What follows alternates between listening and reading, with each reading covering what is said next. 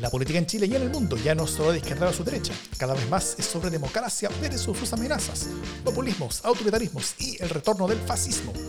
Las amenazas a la democracia crecen, invaden y tienen sus espacios y medios. La defensa, promoción y proyección de la democracia también merece los suyos. Ese es nuestro objetivo. Soy Jimena Jara desde el Parque Balmaceda, donde como las amenazas a la democracia, crece también una extraña infraestructura cuyo objetivo todavía no se conoce. Yo soy Laura Mimisa, desde Plaza Italia, donde la gente bocinea porque Lagos aprueba, y también desde Plaza Baquedano, donde la gente bocinea porque Lagos rechaza. Esto es democracia en el LSD.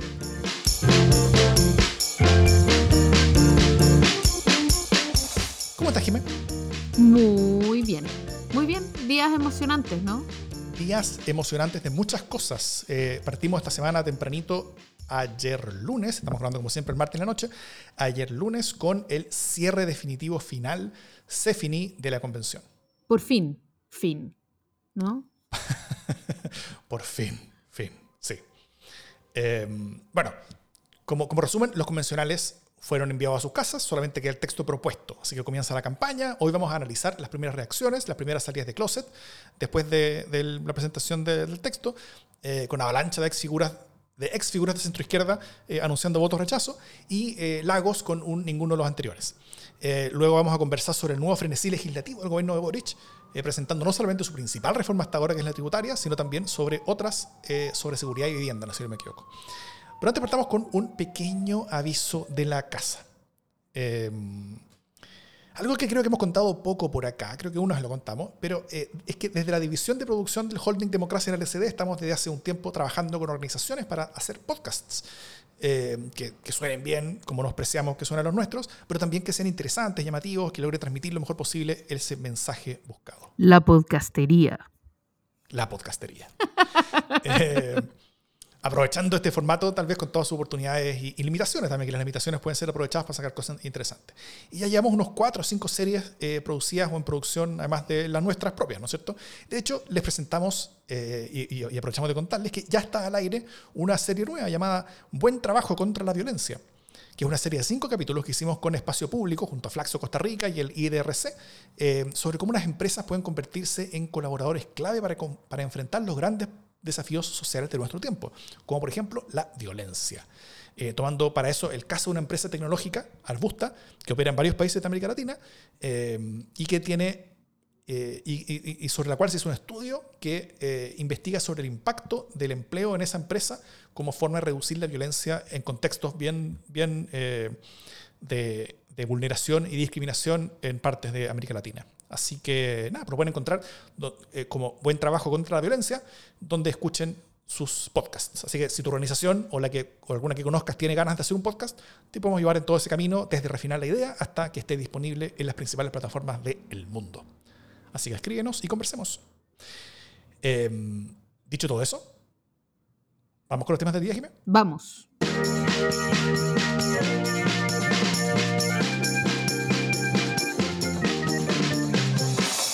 Terminó la convención. Terminaron sus peleas, terminaron sus shows, terminaron sus escándalos, terminó su drama, su comedia, su tragedia, su suspenso, hasta su terror de vez en cuando. y se siente detrás de ella em, una especie de vacío, ¿no? un vacío al final de la convención.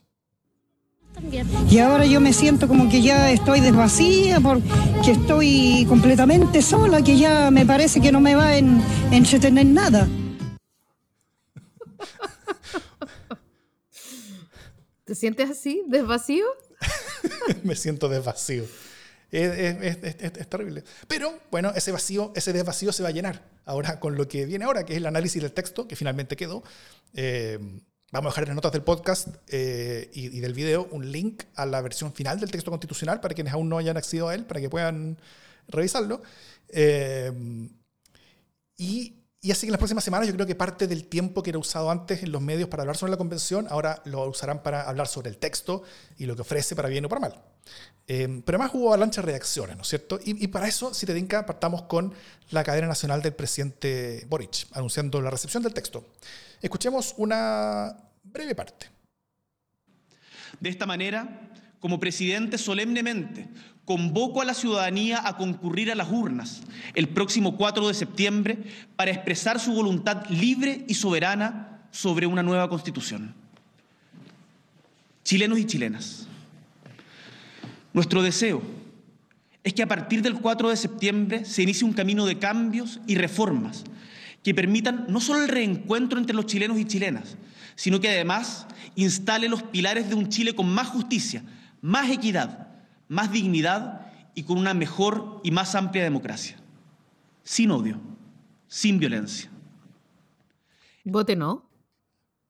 Hay con, hay, con, referencias al 88, ¿no es cierto? Eh, bueno, antes de entrar en otras reacciones, te propongo, Jimmy, que nos fijemos en esta, porque lo que hizo Boric no fue precisamente marcar distancia con la, con la suerte del plebiscito, ¿no es cierto?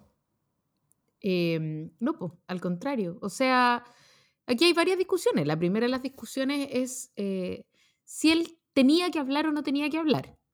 Eh, desde luego, bienvenido que hable, porque habla bien, eh, pero, pero em, podría haber elegido un camino simplemente de convocar. En cambio, él toma la, digamos, la propuesta de nueva constitución y habla. Mm.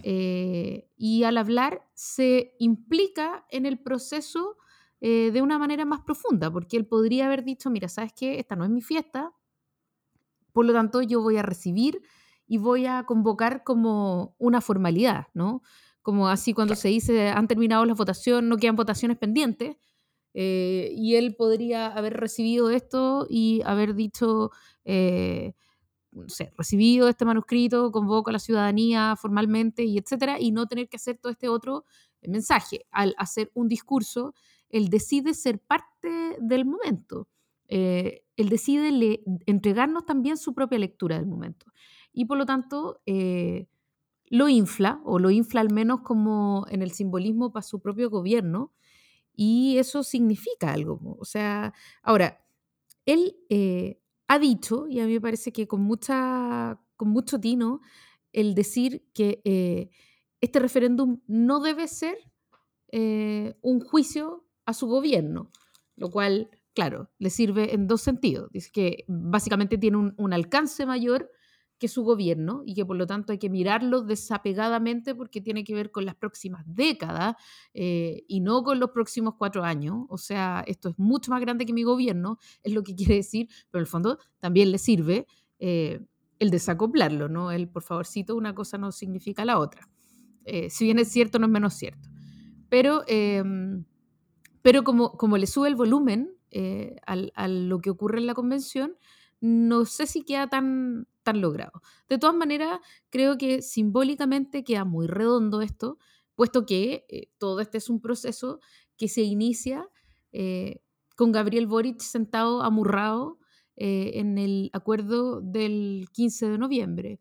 Y por lo tanto, también tiene mucho sentido que él reciba este borrador de nueva constitución eh, y le suba un poquito los decibeles porque eh, también es un poco decirle a su propio sector, eh, esto valía la pena, ¿no? O esto fue un proceso que vale mucho la pena, esto fue un proceso importante. y ahí la gran pregunta es si, si volviéramos en una máquina del tiempo, ¿convergencia social apoyaría la decisión de Boric de estar en el acuerdo del 15 de noviembre o volvería a amenazarlo con sacarlo de, del partido? O sea, para partir hoy día eh, eh hasta Jadwe, que nunca apoyó esa decisión del 15 de noviembre y nadie de ese partido apoyó esa, esa, decisión, hoy día está como casi como abanderado con la, con la, convención, con los colores del, del, Chile fragmentado, según Jimena Rincón y todas esas cosas. Eh, y, y, hay varios que se han, que se han vestido estos colores sin, sin haber sido parte nunca de esto. Lo cual está bien, mientras se sume, o sea, mientras eh, algunos sean para otro lado, otros desde el, desde el más allá se, se, suman a, todo este barco. Y bueno, y, los Boris también, es, bueno, a mí me llama la atención en el sentido de que, de que, em, eh, de que todos le recomendaban a Gabriel Boric de que marcara distancia, ¿no es cierto? Que se asociaba su suerte mucho a la suerte del plebiscito, a la suerte de la prueba en particular. Eh, eso parecía, y parece cada vez más según cómo va la encuesta, una apuesta perdedor. O sea, el, el, cómo gobernar después de tener, en el, antes de, cumplir un año de su gobierno, un, plebiscito grande que, que mientras más el mismo, la misma figura presidencial se relacione con el apruebo y se relacione con esas temáticas y se relacione con, con, con, con los resultados de este plebiscito, eh, más también es un referéndum sobre su propio gobierno. Entonces al final queda muy debilitado su gobierno casi en, la UTI eh, si, es que, si, es que, si es que el rechazo gana. En, en el caso de que se, se, se, une. De hecho, en, la ceremonia de entrega del texto, eh, en, el texto inicial, como en el cronograma inicial que, que, se mostró a la prensa, se decía que Gabriel Boric como presidente iba a entrar junto con la, la, presidenta y el vicepresidente de la convención al salón. Eh, y se iban a sentar todos juntos, e, e, iban a estar todos juntos durante los discursos. Pero al final, en la realidad, no fue así. De hecho, todo, en, la tele todo el mundo decía, oye, pero Boric, ¿dónde está? ¿Dónde está? Y al final, eh, después de los discursos, él entra, ¿no es cierto? Primero fue el momento de la convención misma, y después él entra como poder del Estado eh, a recibir básicamente el texto después de los discursos, cuando ya está listo, cuando ya terminó todo, recibe el texto, escuchan juntos básicamente a, Valentín Trujillo y después él se va y después la cosa continúa sin el presidente, ¿no es cierto? Ahí se entregan los textos al resto de los convencionales, Valentín Trujillo vuelve a tocar un poquito, dice un par de cosas más y ahí la cosa se, termina. Entonces la, la, participación del presidente fue mucho más corta y lo que yo creí es que efectivamente hubo probablemente una renegociación en cuanto al cronograma, cosa de bajarle bastante el pelo a la participación del presidente ahí, cosa de dejarlo como una figura del Estado, lo cual yo creo que hacía mucho sentido eh, políticamente. Y, eh, pero ahora con, los discursos y con otras cosas más que, que he venido diciendo, por ejemplo, algo que vamos a hablar a tiro es la reacción de Ricardo Lago. Gabriel Boric le responde a Lagos, ¿no es cierto? Eh, y, y, él ya se hizo parte total y completamente de esta discusión, él personalmente. así que, así que, bueno, es una apuesta muy, muy, muy dura, es una apuesta realmente perdedor. Ahora, Gabriel Boric sabe de ganar apuestas a perdedor. Él cuando, cuando, entró a competir a, la primaria como candidato a un frente amplio que, que, no se daba un peso a sí mismo y que ya, y que ya se sentían como, como que Hadwe iba a ganar sí o sí, era una apuesta a perdedor cuando él, cuando él decidió ser candidato. Como levantar una bandera, como, como por último hacer una cosa simbólica y, finalmente hoy día está eh, en la presidencia de la República. ¿no es cierto? Entonces, eh, no sería la primera vez que él gana una apuesta a perdedor, pero, pero, pero es una apuesta a perdedor, yo creo, al fin y al cabo. Sí, yo también creo que, mm, es una apuesta perdedor, pero es cuestión de mirar las encuestas. Tampoco tiene mucho sentido negarse, ¿no? O sea, bueno, no faltan los que dicen que no creen en las encuestas, pero el, panorama eh, no está eh, tan alentador. Ahora, yo quiero hacer un, quiero como que salir de todo este tema para hablar de la emoción. Em, ok. Como que ayer me pareció que había dos registros súper distintos, o quizás tres incluso, eh, lo cual es bastante razonable, pero en Twitter, por ejemplo, en mi timeline, yo veía pasar mucha gente emocionada hasta las lágrimas, así como mm. eh, transida de emoción, eh, llorando con lo que ha sido este proceso, que si lo pensáis bien, efectivamente ha sido un proceso más allá de tortuoso, un proceso, ¿cómo decirlo? Como gestacional, eh, con todo lo de bueno y lo, y lo de horroroso que tiene cualquier proceso gestacional. Eh, y había gente muy emocionada, por ejemplo, con el discurso de Gaspar Domínguez, eh, gente que sentía que había una misión cumplida, que esa misión había sido además cumplida en democracia y que eso daba un, cambiaba completamente el panorama ¿no? frente a la, frente al, plebiscito. O sea, más allá de lo que se decida, esto que se ha logrado es en sí mismo un tremendo hito de la democracia, cosa que comparto. Y luego, por supuesto, estaban todos los desencantados eh, diciendo, oye, pucha, para esto, eh, o, el Chile fragmentado, ¿no? Vamos a hablar sobre eso. Eh, pero, pero como alegando un poco que, que ni siquiera en el último momento los convencionales y las convencionales pudieron salir de la agenda eh, para hacer un acto que fuera enteramente republicano eh, y, pudiera pertenecer a todos los chilenos y las chilenas, sino que insistieron en sus agendas particulares eh, y en subrayar algunos aspectos que no para todo el mundo son subrayables, ¿no? y eso es bien sintomático de, lo que, de lo que finalmente está ocurriendo frente a este texto. y yo aquí quiero enganchar con la carta de Ricardo Lagos, eh, vamos a entrar a eso, pero, pero me parece que una cuestión, o sea, bueno, primero lo que quiero decir sobre eso es que eh, es bien impresionante cómo Ricardo Lagos logra hacer cundir eh, dos páginas y media. O sea, Sí. loco. eh, nadie puede decir que es una carta ligera, es una carta cargadísima. No, claro. Eh, son, son dos páginas y media de mucho contenido. Es una primera cosa. Pero, eh, Tengo dos, dos pequeños ejemplos que, que voy a leer después. pero el diagnóstico que él tiene eh, de que finalmente no paramos de hablar, no dentro de la Constitución, sino sobre la Constitución, es efectivamente un problema que arrastramos y que podríamos seguir arrastrando. Eh, y que no logramos superarlo con este proceso, porque la idea era que finalmente a través de este proceso pudiéramos ser capaces de, eh, superar el tema, si finalmente eh, la tragedia es esa, que no somos capaces de superar el issue constitucional en este país, ¿no?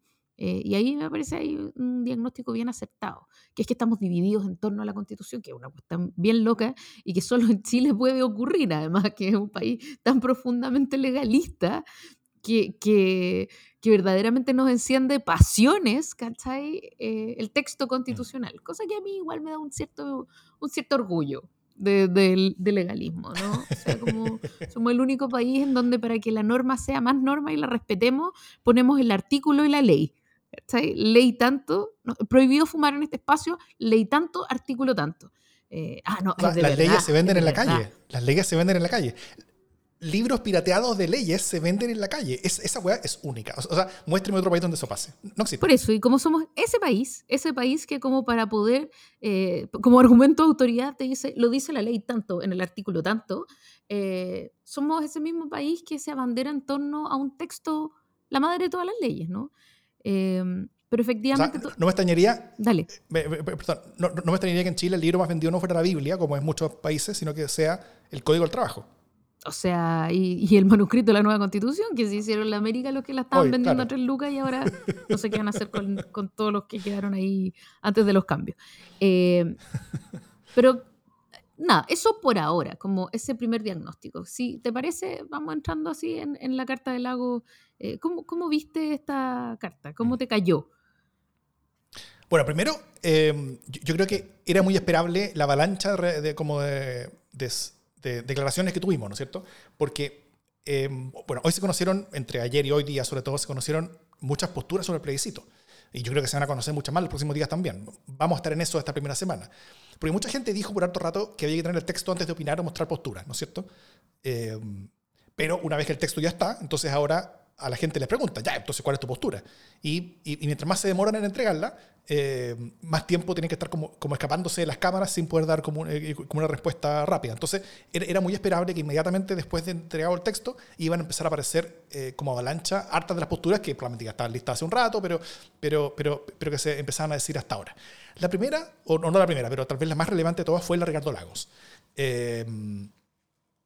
Que más que aprobar o rechazar, dijo una especie que de ninguno de los anteriores. Un, un- par de lecturas de, de- de un par de partes que yo creo que son clave. Eh, primero, dice, el proceso constituyente en el que hoy estamos embarcados no terminará el 5 de septiembre, al día siguiente en que sepamos el resultado del plebiscito de salida, porque las dos alternativas en juego están lejos de convocar a la gran mayoría ciudadana. La constitución vigente tampoco logra considerar ese apoyo, pues se utilizó el poder de veto de sectores partidarios del Estado ausente o subsidiarios eh, o subsidiario cada vez que se buscó reformarla. Chile necesita y merece una constitución que suscite consenso y que más temprano que tarde nos permita dejar de debatir acerca de ella para convivir dentro de ella. Y porque ninguno de los dos textos eh, que puedan resultar del plebiscito del 4 de septiembre está en condiciones de lograrlo, estoy convencido de que el desafío pol- político relevante es encontrar la manera de abordar la continuidad del debate constitucional hasta alcanzar un texto capaz de concitar un alto grado de aceptación ciudadana. Corresponderá a las máximas autoridades del país conducir ese proceso. Eso, eso dice. Y luego, algo, algo que, que creo es relevante, presenta eh, o sea, pro- programas de reformas completos. Justamente lo que, lo, que, lo que acusamos a la derecha de no tener, ¿no es cierto? Y, también se acusa a la centroizquierda, que, que está hablando, eh, y, yo me incluyo, de, los, que, hablamos de, aprobar para después hacer cambios. Bueno, pero ¿cuáles son, son esos cambios, ¿no es cierto? Eh, y, la derecha dice, claro, que estamos dispuestos a reformar, que bajemos el quórum, que qué sé yo, pero ¿cuáles son esos cambios? Entonces, Lago dice, bueno, los cambios deben ser estos. Entonces dice, en caso de que gane el rechazo, habría que, primero, rebajar el quórum para reformas constitucionales, eliminar las leyes orgánicas constitu- constitucionales y el quórum calificado, suprimir el control preventivo de oficio y el Tribunal Constitucional, poner término a los vestigios del Estado subsidiario que permite que permanece en la Carta Fundamental actual y consagrar el Estado social y democrático de derecho, sin incorporar derechos económicos y sociales, siguiendo sustancialmente la propuesta de la Convención, asegurar la igualdad entre el hombre y la mujer, reconocer a los pueblos originarios, respetando y valorando sus tradiciones, idioma y cosmovisión y reconociéndoles un ámbito de razonable autonomía. Habrá, eh, habrá, también que seguir muy de cerca las propuestas de la Convención en materia de protección de la naturaleza y del medio ambiente. Debiéramos también, eh, como ha hecho la Convención, reconocer los derechos de las minorías sexuales, de los adultos mayores, de las personas con discapacidad y de los niños, niñas y adolescentes. O sea, da vuelta entera la Constitución. Y dice también, de triunfar en la prueba, en cambio, habría que devolver el nombre del Poder Judicial equivalente a los otros dos poderes eh, legislativo y ejecutivo, a, sus, a sus a sus temas de eh, administración de justicia y cambiar la integración en las facultades del Consejo de, la Justicia. Eliminar la iniciativa parlamentaria en las leyes de concurrencia presidencial. Reformar el sistema político regulando a los partidos y sentando las bases de un, sistema electoral.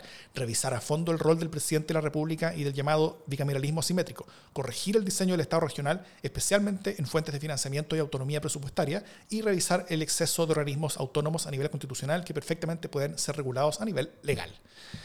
Eh, básicamente ofrece, o sea, ofrece un, desafío bien alto, al cual yo no creo que muchos sectores políticos estén dispuestos actualmente a dar ese paso, ¿o sí?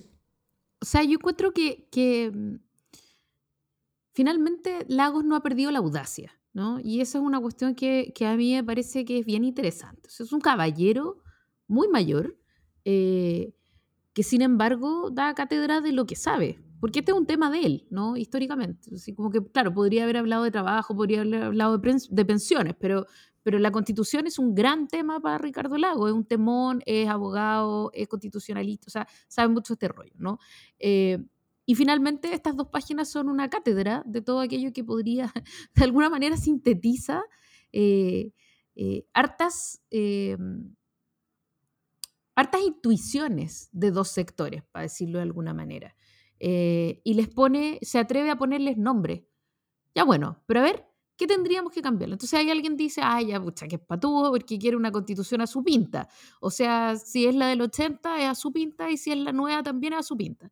Yo creo que él hace una contribución eh, súper sincera en aquellas cuestiones que, eh, que podrían permitir que la constitución tenga un marco de legalidad más amplio que el que hoy día tiene y que es efectivo que eh, sea cual sea la constitución que haya, evidentemente va a haber una parcialización. Ahora, eh, voy a decir algo muy, muy irrespetuoso, pero como el, como el expresidente Lago y el actual presidente Boric son en el fondo hoy día como Meloni y Melame, ¿cachai? Que van hablando como en diferido, y pero igual se van como complementando en un mismo diálogo.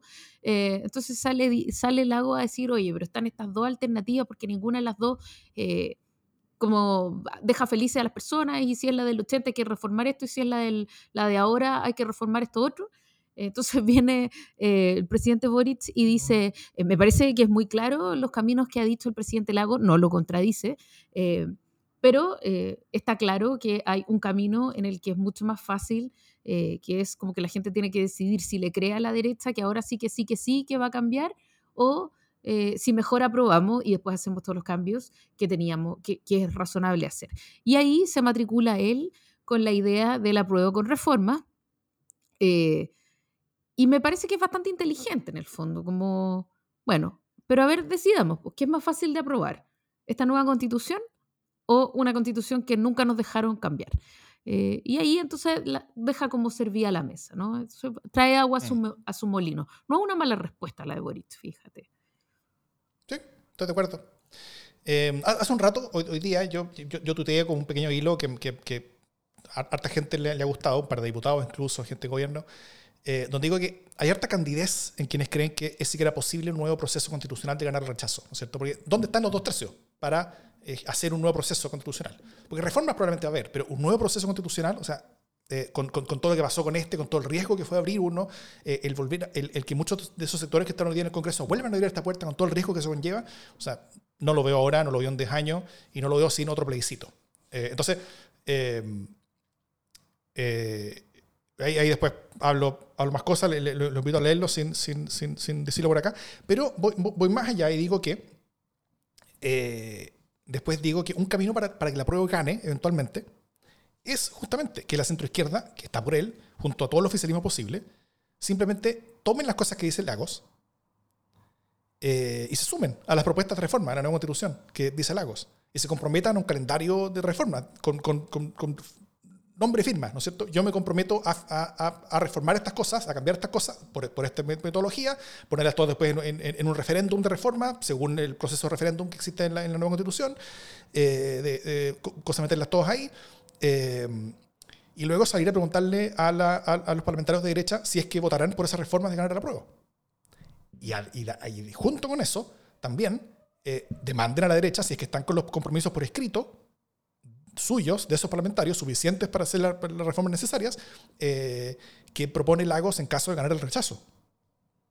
Y yo creo que ahí se puede abrir una puerta donde eh, estos parlamentarios de derecha no van a estar tan dispuestos eh, a, comprometer cambios tan profundos como los que dice Lagos para la constitución actual, mientras yo creo que sí van a haber suficientes parlamentarios, no todos, el Partido Comunista en ningún caso, pero sí van a haber suficientes parlamentarios de centro izquierda e izquierda que van, pueden estar dispuestos a aceptar las reformas que propone Lagos para la nueva constitución, sobre todo en el contexto que hoy día el rechazo está ganando y la prueba está perdiendo. Entonces, eh, si, se pone, si, se abraza esta propuesta de Lagos, con lo cual yo no estoy completamente de acuerdo con todo lo que él propone para la constitución. Yo creo que hay algunas cosas que él dice que hay que cambiar que yo creo que no hay que, no hay que cambiar. Pero bueno, incluso tomándolo como un todo.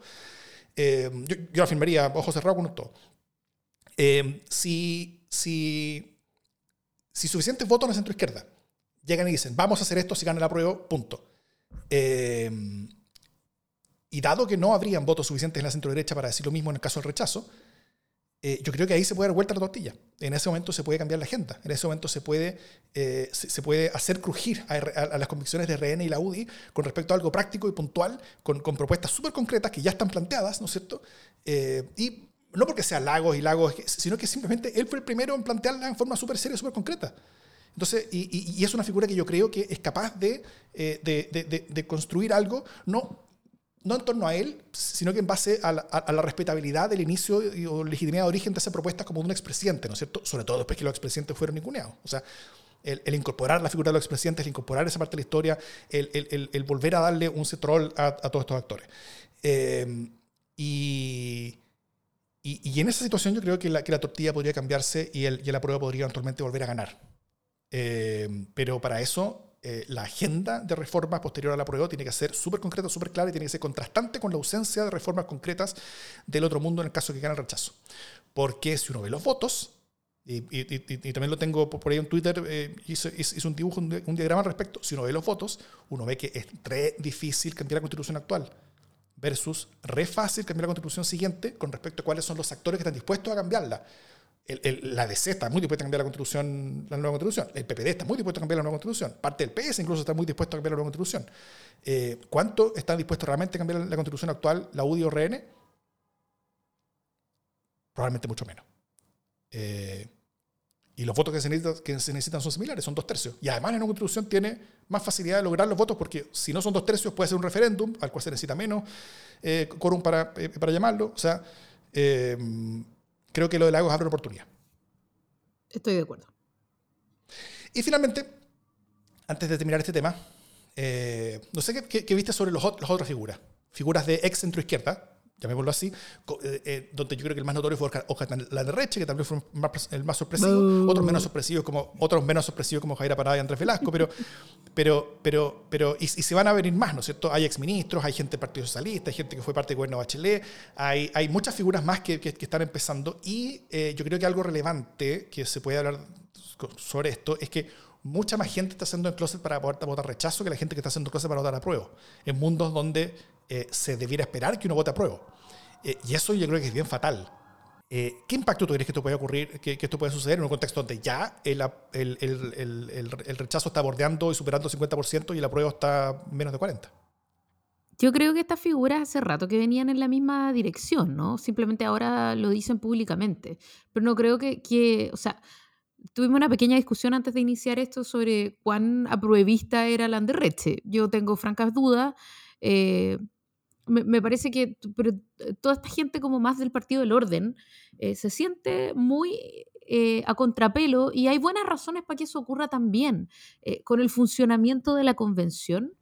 Eh, y por lo tanto siempre tuvo una mirada muy crítica del funcionamiento, de lo que iban instalando y de incluso de los consensos que se fueron eh, generando. O sea, si tú lo piensas, este borrador de nueva constitución está muy lejos de ser eh, esa locura chilesolana eh, que, nos, que nos advertían, ¿no? Está muy lejos de pedir todo el poder a los soviets, ¿no? Eh, no es ninguna demencia. Uno podrá decir, oye, pero ya, pero no quedó muy bien en el sistema político, estas cuestiones no quedaron suficientemente delineadas, ¿qué les costaba que siguiera el Senado? En fin, pero no hay ningún, o sea, nadie se chavetó. Esta, esta constitución no representa ni un desfonde, ni representa una refundación, como les gustaría mucho hacer creer. Es una, es una eh, nueva constitución que hace ajustes, pero que, que, no se arranca con los tarros, para nada.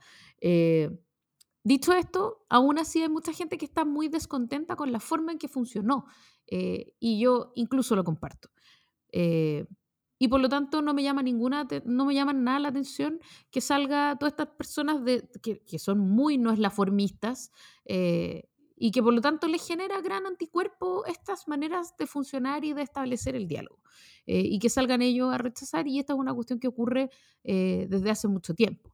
Más dudas tengo sobre lo que va a ocurrir más a la izquierda con la gente que se va descolgando.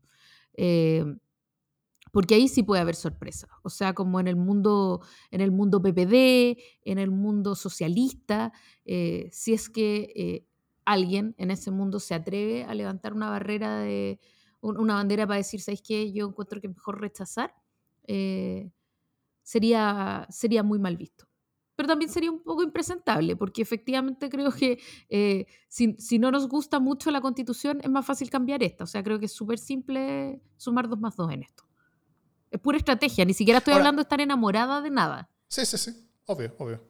Eh, ahora, eh, una preocupación que yo tengo es que si es que están saliendo tan- tantos nombres al rechazo y, y- cuáles son los nuevos elencos que se están uniendo a la prueba. O sea, recién hace, hace poco salió como un, eh, eh, eh, un video como de artistas por el apruebo que podía ser un video como de 1990, ¿no es cierto? Con, con, con, con, música charangolila, con, una estética que, tiene su público, claro, pero, pero, pero, pero estemos claros que, no están convenciendo a nadie nuevo con, algo así.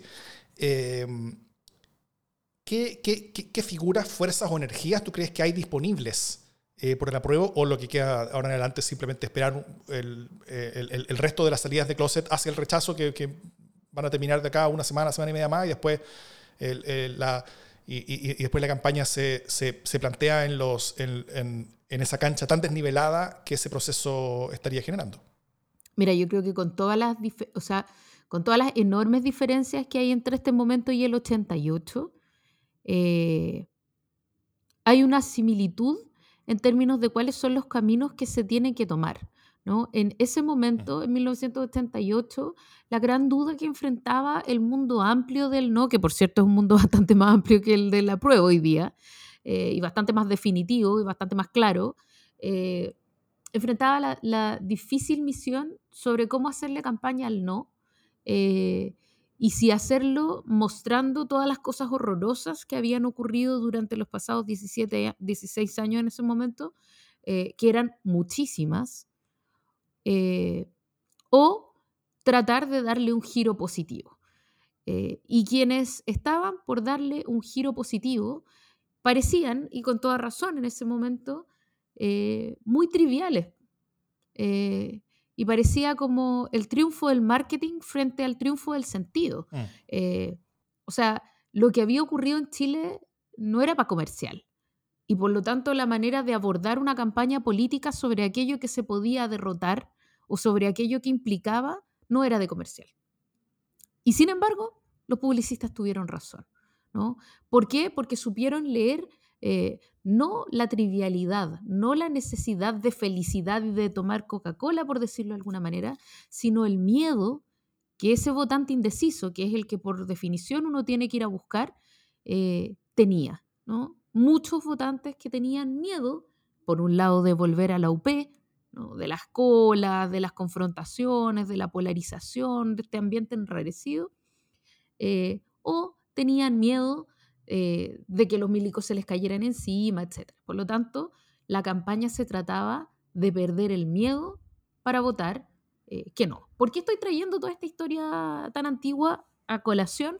Porque me parece que la, mm, mirada y la, la, elección que hay que hacer hoy día tiene que ver justamente con si sacamos este elenco, que es el elenco octubrista, por decirlo de alguna manera, que convence a los convencidos, o si somos capaces de levantar voces diversas que no pertenecen a ese mundo y que sin embargo tienen el coraje de decir, ¿sabéis qué? Es más fácil hacerlo así.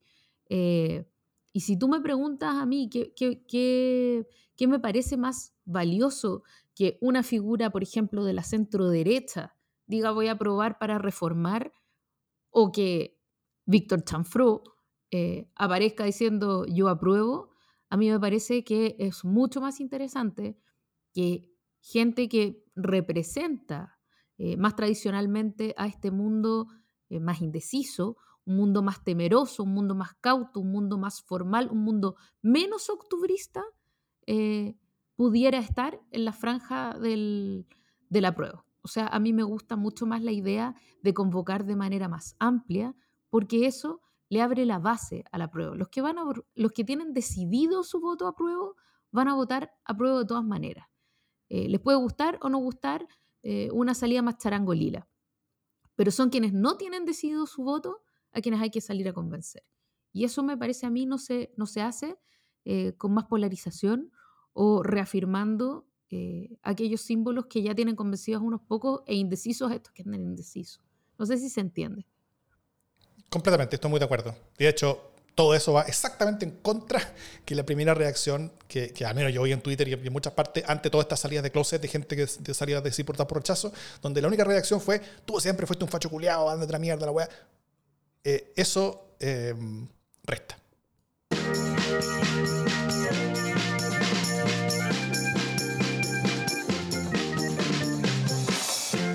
La sección más esperada por todos los niños y niñas de 30 minutos es el pastelazo de la semana. El pastelazo de la semana.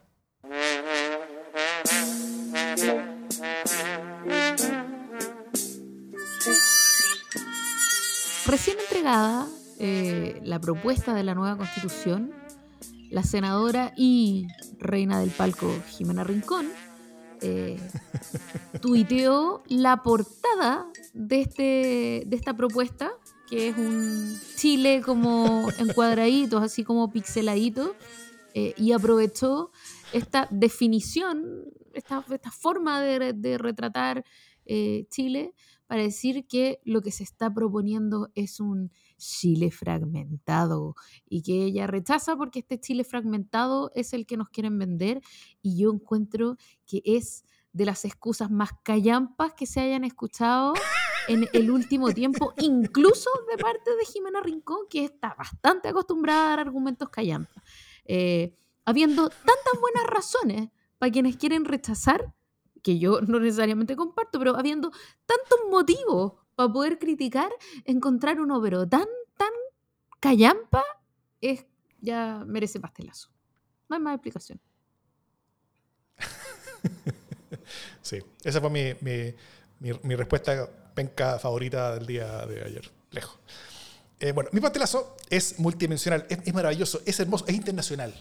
Eh, eh, con eso lo digo. Fue nombrado agregado cultural de la Embajada chilena en España, Germán Berger Hertz. Él es hijo de la diputada Carmen Hertz, aunque experiencia en el mundo cultural él sí tiene. Entonces, el, el posible nepotismo no fue el mayor problema puede nepotismo, puede que no, pero no fue un, cargo designado eh, completamente sin, méritos como a veces sí, ocurre. Eh, el mayor problema vino con la respuesta del cónsul en Barcelona. Eh, ¿Por qué Barcelona? Porque alguien decidió que ejercería como agregado cultural desde ese consulado y no desde la sede central de la embajada en Madrid. Pero resulta que Berger llegó a Barcelona a empezar sus funciones como agregado cultural en España, pero el cónsul de Barcelona el consulado solamente tiene oficinas para sus trámites consulares y no tenía ni capacidad de manejar una agricultura cultural, ni siquiera tenía el, eh, espacio para, para, tenerlo ahí sentado y ni siquiera tenía el aviso de que Berger iba en camino. Entonces, el, cónsul dice en un comunicado eh, o, una carta a Cancillería, oye, recibió de improvisto la visita del señor Germán Berger, dice la carta al cónsul. Eh, Germán básicamente se presentó, le avisó que iba a trabajar ahí, le preguntó dónde estaba su puesto de trabajo.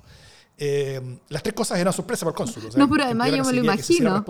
Me lo imagino. Hola, eh, ¿dónde está el comité de bienvenida? Eh, las tres cosas eran sorpresa para el cónsul, que en teoría Cancillería que se hicieran responsables y que o revirtieran la, la, la- la resignación o que pagaran por una oficina propia para el, para el nuevo agregado, eh, agregado cultural con asistente, eh, porque el consulado simplemente, en el consulado no cabía. Y como si todo subiera poco, además el cónsul recordó a la Cancillería que la señal de que la sede de, la, de que la agregaduría cultural fuera en Barcelona en vez de en Madrid podía ser interpretada como una señal confusa ante el movimiento independentista de Cataluña el que no es apoyada por la política de Estado de Chile. Sobre todo cuando el mismo Berger, tuiteaba por allá por el 2017, en una respuesta que le hace a, a Raf- a Rafael Gumucio, dice, ignorancia al desconocer la historia del pueblo catalán y profunda desafección de España. La autodeterminación es un derecho, decía.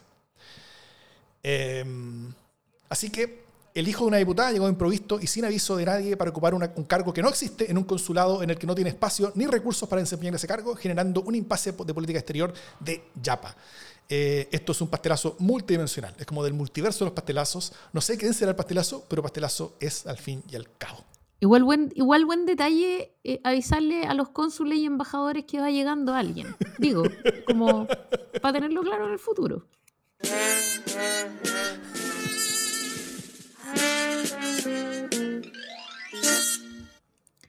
Vamos a nuestro segundo tema. eh, tiene que ver con la estrategia de copamiento eh, de programas que tuvo la semana pasada el, gobierno, ¿no?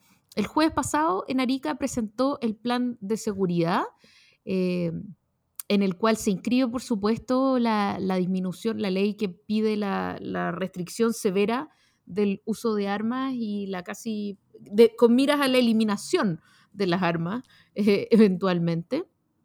Eh, el, el viernes se presentó eh, la reforma tributaria, que ya estaba anunciada, se atrasó un par de días, y el domingo se presentó el plan de emergencia habitacional.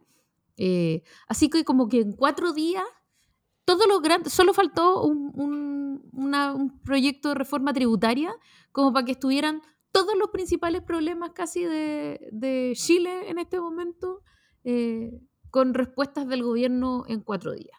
Eh, parece que estaban todos entregando sus tareas, entonces estaba medio atareado eh, el gobierno. Yo no sé si es lo más eficiente que se entreguen todas las cosas al mismo tiempo, pero, pero, pero, sí me parece eh, importante que se establecen respuestas en todos estos ámbitos en donde el gobierno no hace nada.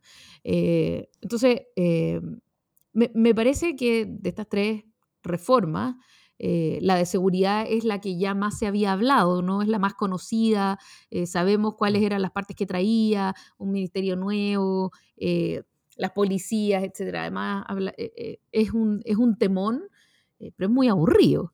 Y yo creo que, eh, además, es esencial que sepamos de dónde vamos a sacar la plata para todas las cosas. Entonces, ¿qué tal si primero le damos un vistazo eh, a lo que ocurrió con eh, la reforma tributaria y luego, si es que alcanzamos un pequeño vistazo también a lo que ocurrió con vivienda y cómo queda el gobierno con esta estrategia como combinada, de decirlo, por decirlo de alguna manera, ¿no?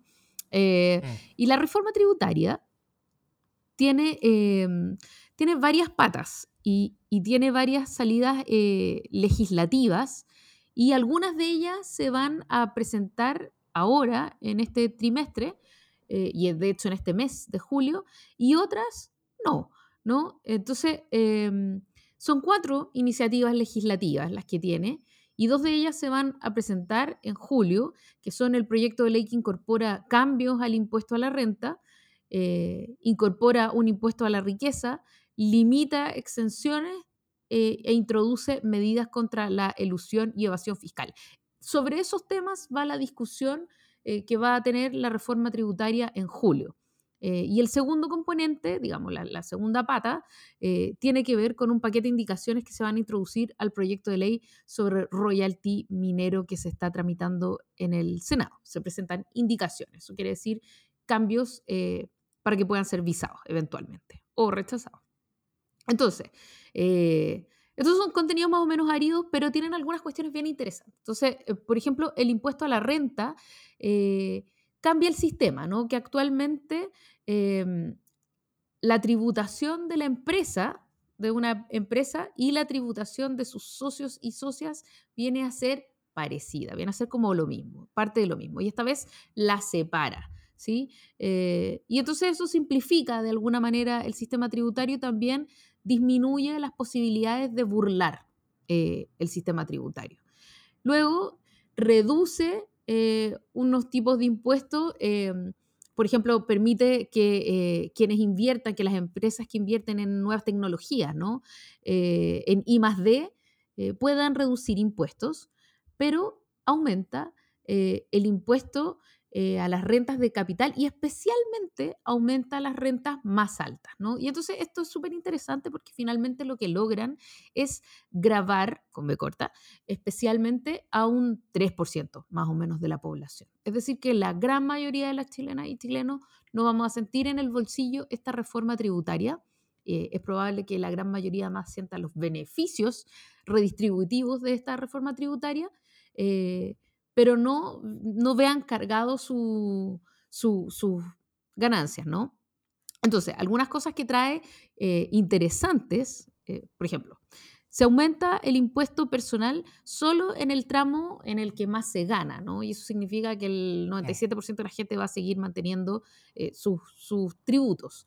estamos hablando de gente que gana más de 4 millones 30 mil pesos. Eh, como persona, como persona, ¿no? no es un hogar, sino que es una persona que gana eh, más de 4 millones de pesos y a esas personas eh, probablemente sí les va a subir un poco los impuestos. pero además vienen beneficios, porque una reforma tributaria no solo significa cómo, cómo ganamos más plata o cómo el Estado recolecta más plata, sino que se trata de cómo se redistribuyen los ingresos del Estado, ¿no? Y entonces vienen algunos beneficios que a mí me parece súper interesantes por su énfasis. Entonces hay dos casos en los que las personas naturales, o sea, las personas de carne y hueso, van a poder efectuar deducciones de su base imponible del impuesto personal, es decir, van a poder ahorrar impuestos. Y uno es el gasto por arriendo, con un tope de cuatro... Em, unidades tributarias anuales, es decir, como 450 mil pesos al mes, y el gasto asociado al cuidado de menores de dos años y personas con grados de dependencia severa, con un tope de 10 unidades tributarias anuales, es decir, 550 mil pesos al mes. No es poca plata eh, mm. la que las personas podrían descontar de sus impuestos eventualmente. Es decir, eh, se reconoce de alguna manera el, trabajo eh, doméstico, se aporta eh, a partir de lo que se hace en cuidado eh, y se apoya en los tremendos gastos que se tienen en muchos casos en arriendo. Eh, luego también viene un impuesto a la riqueza, que es un impuesto a los altos patrimonios. Como les digo, esto es, está súper centrado en aquellas personas que ganan más plata. Y toda la otra pata tiene que ver con la reducción de exenciones, es decir, como para que la gente pague lo que tiene que pagar y no con tantos mecanismos que le permitan ahorrar eh, plata de impuestos, no tantas como en el fondo triquiñuelas.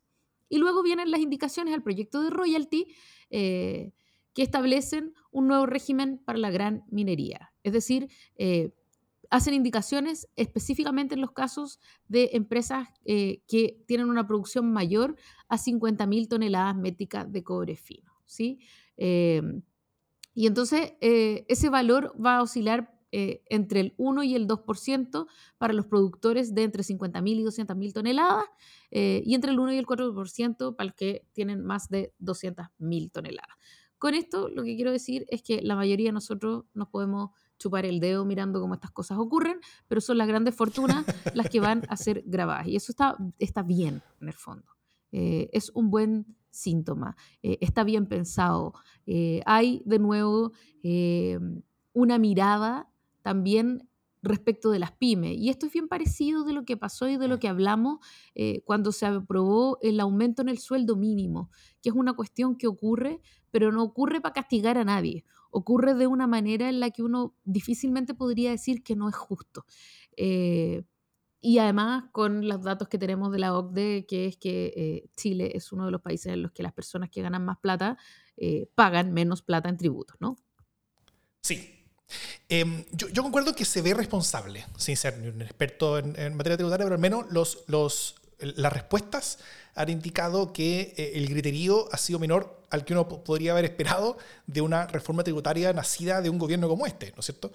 Eh, tiene medidas pro inversión, tiene medidas pro empresa, tiene rebaja de impuesto incluso eh, eh, de empresa, que efectivamente estaba muy alto en Chile comparativamente, tiene medidas pro productividad, o sea, parece algo bien pensado y bien serio.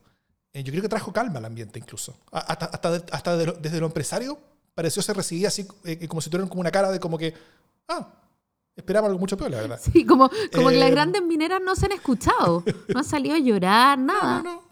O sea, hablan atrás, del, hablan atrás de la CPC, pero, pero, pero, pero sutil como que fue, mira, como que esto, esto le quita mucha incertidumbre al ambiente, dijo. Creo que esas fueron sus palabras. Eh, con eso no está diciendo que está feliz, pero, pero, pero sí eh, como, ya, bueno, ya. que, las cosas por las cuales tenían miedo eh, no fueron tan terribles como, las que se esperaban. Hay consenso de que los impuestos van a tener que aumentar en Chile, hay consenso de más o menos quién va a tener que pagarlo, pero el cómo es una gran pregunta, ¿no es cierto? Entonces, eh, el, espacio de las cosas que estaban, eh, que, eran las que, había más miedo al respecto, no se usó tanto ese espacio y se usaron mecanismos bastante inteligentes y bastante buenos. O sea, eh, no sé si te gustará esta, referencia, Jime, pero, pero pero parece mucho más seria y parece mucho mejor técnicamente contribuir a la reforma tributaria de Bachelet. Eh, y esto yo creo que se une a la reforma del salario mínimo también, como terrible reforma económica. esto se une a la reforma del salario mínimo como, reformas económicas bien hechas técnicamente que salen de este gobierno. Y yo creo que reformas económicas bien hechas en lo técnico no era la primera apuesta que uno habría tenido con respecto a los principales éxitos de un gobierno como este, ¿no es cierto? Eh, y yo creo que esa es una oportunidad, porque, porque se puede construir capital político a partir de las sorpresas positivas que un gobierno da. Cuando un gobierno como este eh, eh, tiene sorpresas positivas en temas en los que no se espera mucho de él, como temas económicos y temas, de, y temas por ejemplo, de seguridad, puede construir mucho capital al respecto. Tal como el capital que construyó Piñera con respecto a los temas que no se esperaba de él, como el cierre de la cordillera, como el, matrimonio igualitario, entre otros temas, claro. Eh, son justamente en esos temas en, los que no se espera que uno haga, eh, donde uno puede obtener mayor capital, porque los otros uno difícilmente va a estar a la altura de las expectativas que se tienen sobre uno. Piñera nunca iba a lograr tener nivel de empleo, seguridad y crecimiento como lo que la gente esperaba que él lograra, ¿no es cierto? Eh, tal como Boric no va a estar a la altura de él conseguir mayor igualdad, mayor paz social, o sea, eh, eh, eh, con, mayor respeto a la diversidad, como, como, se, como, como, esperaba la gente que votó por él. entonces, con cosas como esta, creo que se puede hacer un contrapunto. Y, y construir capital para, para, para también poder soportar mejor lo otro. y yo creo que es bueno. Ahora, alguien por ahí nos preguntaba si es que esto financia lo de Boric. En términos técnicos, no, financiamos menos la mitad del programa de Boric. Eh, el programa de Boric no va a ser financiado en, este gobierno. Durante la campaña dijeron claramente que su programa era más bien para ocho años, no para cuatro, entonces eh, que, no lo iban a poder hacer todo. Eh, y aún así, yo también creo que hay varias como, como presunciones de cuánto se va a recaudar que están sobredimensionadas. O sea, en, cosas como, la, como, el, como el impuesto a los super ricos, se va a recaudar probablemente menos de lo que se espera que recaude tal como ha sido la tónica en muchas partes del mundo, donde es, un impuesto difícil de cobrar. Pero, eh, y que generalmente se recauda menos de lo que uno dice, ya, esta es la plata que tienen y, multiplico por el impuesto y, más o menos esto es lo que voy a sacar. Generalmente la gente saca mucho menos que eso, hasta un décimo de eso a veces. Pero, eh, pero con todo parece algo serio y bueno que, que, nos hace avanzar en una dirección. Creo que si es que, si es que el, el legado de Gabriel Boric es un legado en el que sus reformas no tanto cumplen con lo que Chile necesita y nada de eso, sino que más bien abren un camino sobre una dirección en cuanto a la que se puede avanzar hacia el futuro para ir avanzando en una dirección potente, eh, ese es un muy buen legado a tener.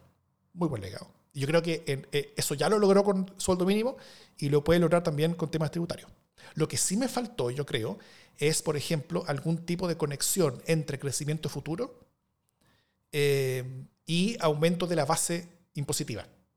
O sea, de que más personas que ganan menos recursos eh, ganen. O sea, ir, bajando el tope eh, de salario mínimo por el cual se paga el impuesto a la renta.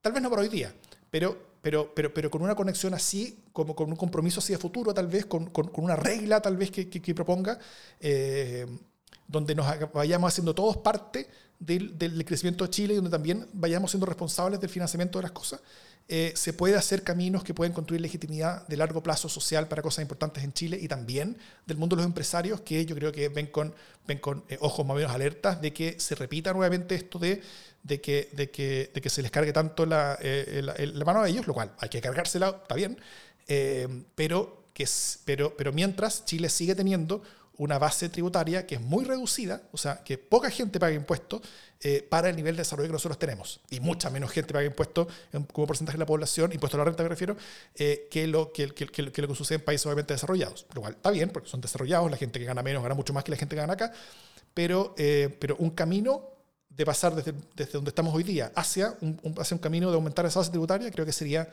una gran oportunidad de construir, de construir un contrato social más firme y más robusto.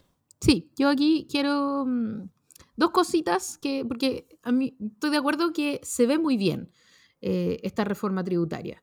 Eh, está bien mm. pensada, se ve responsable y hasta los, hasta los empresarios están menos descontentos de lo que uno podría esperar. Estoy de acuerdo con todo eso. Sin embargo, eh, hay aquí un pero importante que tiene que ver con el trabajo prelegislativo y que es, eh, si uno pudiera decir, mira, esto es muy virtuoso, porque además hubo unos diálogos tributarios que uno puede decir, oye, pero ¿qué, diálogo abierto puede haber eh, sobre un tema tan técnico? Bueno, probablemente la, temática del cuidado y tal tiene que ver también con algunas problemáticas que se pueden, que, es difícil eh, pensar entre cuatro paredes cuando no hay conciencia de cómo, de cómo vive la gente en Chile. Y en eso creo que, que los diálogos pueden haber aportado mucho. Sin embargo, los temas para el para el trabajo prelegislativo eh, son muy cortos. No ha habido buen trabajo prelegislativo en esto y eh, algunas personas en el Congreso lo están resintiendo. Y esto eh, es súper importante porque no basta que las leyes estén bien pensadas. hay que sondear cuáles son los quórum posibles de obtener en el Congreso, ¿no? Y este gobierno se ha caído varias veces con esto. Mm. Ya ha pasado que Giorgio Jackson ha, o sea, que el gobierno ha tirado una cuestión así como que vamos con todo con este plan de, no sé, por ejemplo, retiro de, em, retiro de, fondos de pensiones. Eh, y lo lanzan y al día siguiente están haciendo, están teniendo que ponerse colorados porque no estaban los votos, ¿no? Eh, ha pasado dos o tres veces. Con temas bien, además, importantes, con, con temas que han sido bien bien emblemático, ¿no? Eh, y sería fatal, o sea, realmente sería una derrota completa que esto no pasara la prueba. Ahora, yo tengo la esperanza de que esto sí, por estar bien pensado, por, por estar, eh, eh, por, por verse muy bien y por dar tranquilidad incluso a los empresarios, debería pasar los filtros. Pero lo que no debería ocurrir es que una reforma no esté conversada con el Congreso. Esto es una cuestión que se empieza a hacer cuando se está haciendo la, el texto mismo y que se sigue haciendo después cuando ya está la reforma. No se hace una reforma por acá y luego se negocia, ¿no? Eh, se hacen las dos cuestiones más o menos al unísono porque eh, vas viendo cuáles son las correlaciones de fuerza en el Congreso. Y además, la alianza de gobierno eh, ha dado varias sorpresas en muchos momentos. Entonces, de cambiarse algo en la reforma tributaria, no sabemos cómo se puede rebarajar el naipe porque es un poco impredecible. la, las actuaciones del Congreso. Y yo creo que ahí hay un foco que hay que ponerle atención. es una primera cosa. Una segunda cosa es que eh, este mérito tremendo, como el, como el mérito del, salario mínimo, es un mérito muy grande de Mario Marcel. Mm. Eh, y yo no alcanzo a saber eh, si alcanza a ser un mérito del presidente Boric. desde luego es un mérito de su gobierno, pero no logro entender y no logro, eh, no logro todavía eh, visualizar si esto va a poder capitalizarlo el presidente en sí mismo, ¿no? Eh, y esto me lleva al segundo tema que tiene que ver con el plan de vivienda. Cuando se presenta la reforma tributaria, el presidente Boric dice algo así como, me siento muy tranquilo de que el ministro Marcel esté llevando las finanzas. Así como, me tranquiliza mucho. Creo que lo está haciendo súper bien y usted siga así porque qué tranquilidad. Eh, y cuando se presenta el plan de vivienda de emergencia habitacional, con un, plan de, o sea, básicamente con un, una tragedia habitacional que tienen los campamentos creciendo brutalmente, un déficit que supera las 600.000 familias, etc. Eh, y entonces se, entrega este plan. Eh, el presidente Boric usa la misma fórmula y de hecho se autocita. Dice, el jueves yo dije que me sentía súper tranquilo de que, de que Mario Marcel estuviera llevando la finanza. Bueno, quiero decir que en vivienda me siento también súper tranquilo de que esto lo esté viendo eh, el, ministro Carlos Montt qué tranquilidad. Entonces, eh, cuando ese es eh, la forma en que uno se refiere a sus propias iniciativas de gobierno, de alguna manera uno se baja del carro, creo yo.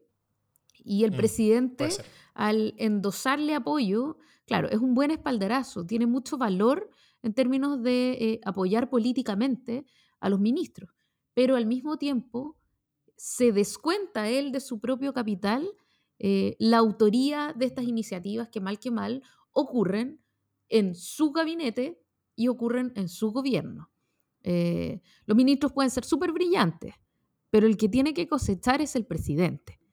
Eh, la reforma tributaria puede estar súper bien hecha, pero no puede ser la reforma de Mario Marcel, es la reforma del presidente Boric así como eh, todas las políticas económicas de Andrés Velasco no fueron las políticas económicas de Andrés Velasco, fueron las políticas económicas de Michelle Bachelet.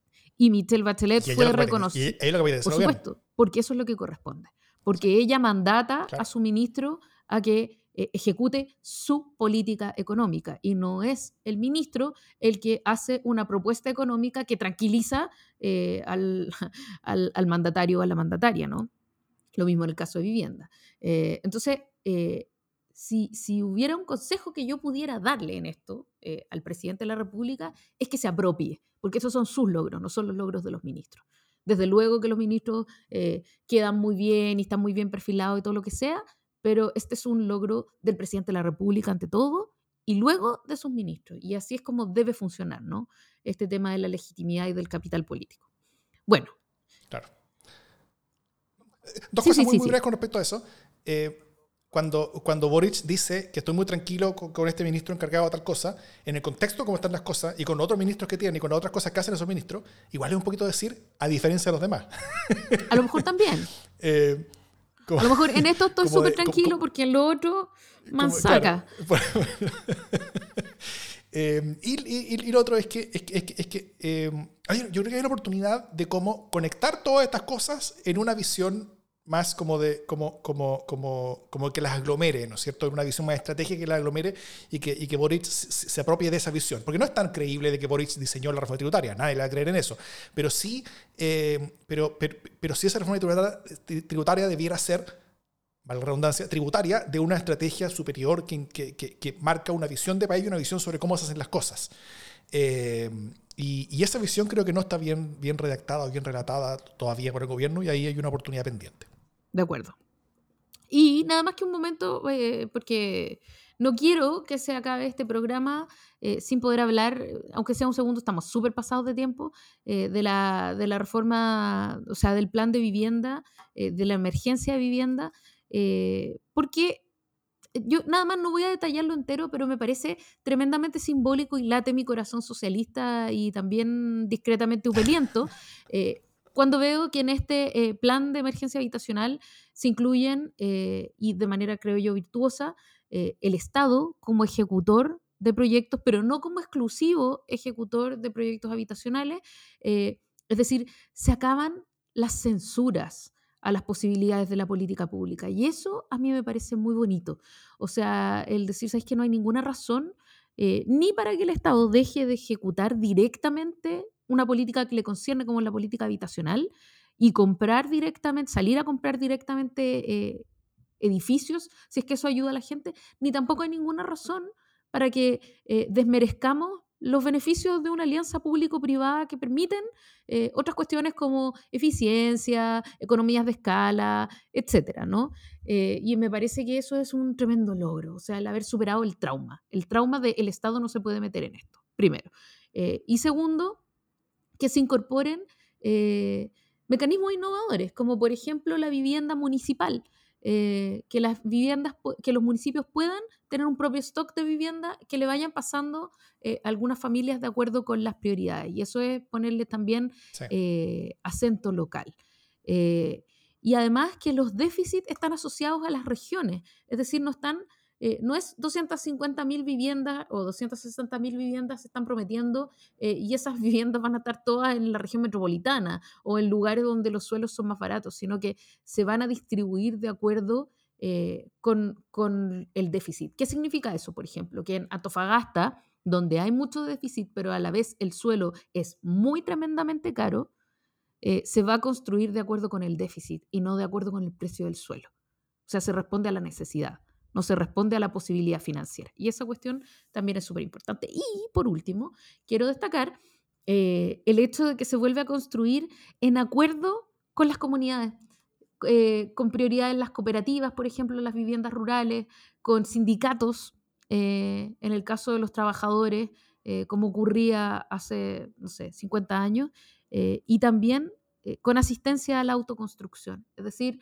todas las formas de lucha cuando se trata de ponerle un techo a la familia. Y eso me parece muy bonito. Mm. Lo es, y creo que, en problemas complejos, y sobre todo cuando ya pasamos como país un, nivel como de, como de pobreza extrema o, de, o, de, su desarrollo total y, absoluto, eh, es necesario esta multiplicidad de herramientas, cada una con su propio objetivo, eh, cosa, que, cosa que haya un, un, un abanico grande de posibilidades eh, y, de, y, de, muchas direcciones distintas en, las cuales atacar problemas que son complejos. Creo que es la única manera de atacar esos problemas complejos que tienen muchas variables distintas y que siempre un solo gran programa con mucha plata eh, no va a poder eh, dar abasto nunca. Así es.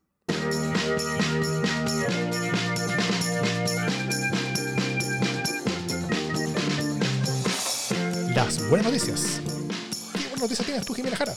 Mi buena noticia es que se acabó la convención constitucional eh, no solo porque igual me tenía un poco cansada eh, el, nivel de atado, em, sino porque además esto nos va a permitir centrarnos en lo que es importante, que es el texto, eh, y nos va, abre una fase de docencia, abre una fase de responsabilidad en la autoeducación y abre, por supuesto, una fase que me encanta, que es la fase de campañas. y eso mm, me fascina, porque después de un año lleno de campañas como fue el 2021, ya está sintiendo la abstinencia. Te sentías de Me sentía vacía. sí. Muy buena noticia también es, más o menos esa. Eh, Para partir, la ceremonia salió bien. No hubo escándalo, no hubo, no hubo hueveo. fue muy distinta a la, ceremonia, a la ceremonia de inauguración. Fue mucho más oficial, fue mucho más eh, eh, razonable. Creo que espantó a, a, muchas menos personas lo que pasó ahí. Eh, lo cual también se entiende en el sentido de que, que están preocupados los convencionales, yo creo, eh, y comprensiblemente.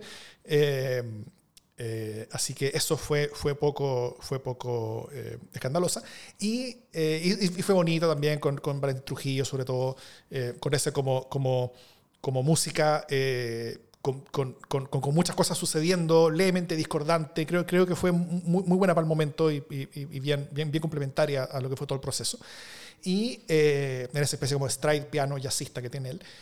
Eh, y, eh, y, y, mi última noticia es que no voy a usar más eh, la analogía de la fábrica de salchichas. Así que, porque la semana pasada todos la criticaron, así que ya no la voy a usar más después de haberla usado muchas veces. Simplemente. Llega el fin de las salchichas. Me, me, dedicaré a comerlos completos. Para, espero que los completos estén buenos. Que solamente queda el texto. Ya la fábrica de salchichas no está. Eh, solamente queda el completo. Así que ahora es la hora del completo y eso siempre es bueno. Dicho todo eso, esto es democracia en el SD.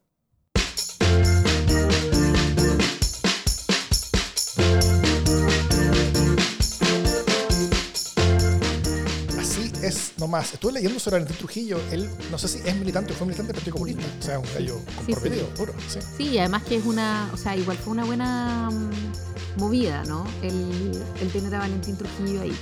Porque hubo una, una censura, ¿te acordáis? Como que hubo gente que salió a ningunear a Valentín Trujillo, esa cuestión es, lo peor. A tío Valentín no lo toca nadie. Pero, pero sí, me gustó, la, me gustó la versión del himno porque efectivamente no era perfectamente cumplidora, no era perfectamente formal. Se arrancaba, se arrancaba un poco por los lados. Y eso era interesante. Sí. Es una manera de tocar piano. Yo creo que, que- que es, es una manera muy, muy adecuada para, para lo que fue la convención. Con muchas notas distintas, pero que juntas igual hacen la melodía. Igual tú lo cachai, igual sabes para dónde va. Y creo que musicalmente eh, puso una buena nota al respecto. Salud por ti, Valentín.